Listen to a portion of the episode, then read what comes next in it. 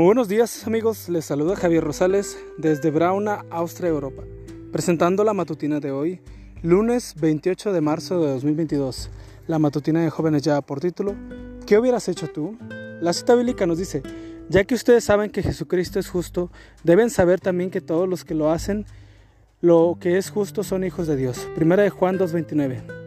Ya ha pasado una semana desde que se habían dejado sus casas en Barranquilla y se marcharon a Montería para llevar a varias campañas de evangelismo en aquella ciudad.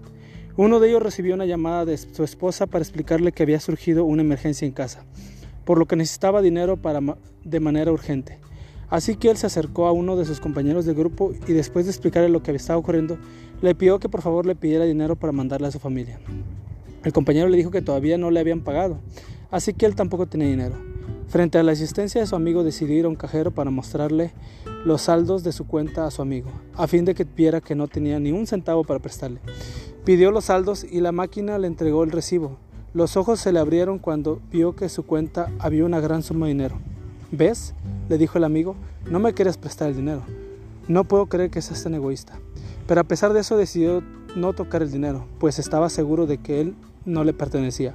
Al final de la campaña recibió una llamada de su secretaría que le decía que una empresa transportadora lo estaba buscando insistentemente, pues el mensajero había cometido un error y había consignado en su cuenta bancaria desde Bogotá la nómina de la sucursal que tenía en Cartagena. Él les dijo que entendía que ese dinero no era suyo y que ningún problema lo devolvería. Fueron al banco y aunque el gerente le dijo que legalmente no estaba obligado a devolver el dinero, él decidió devolver hasta el último centavo a la empresa. Al terminar de contar el dinero, el gerente de la empresa tomó uno de los fajos de dinero y se le ofreció como recompensa por su honestidad. Él rehusó. Un funcionario del banco le dijo, se necesita ser bien estúpido, extremadamente idiota y bien tonto para hacer algo así. A lo que este cristiano respondió, no, lo único que se necesita es ser honrado y temer a Dios.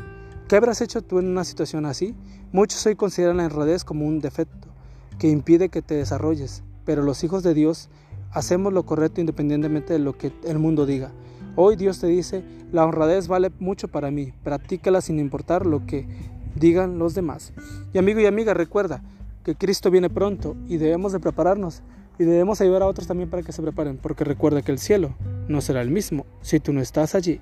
Nos escuchamos hasta mañana. Hasta pronto.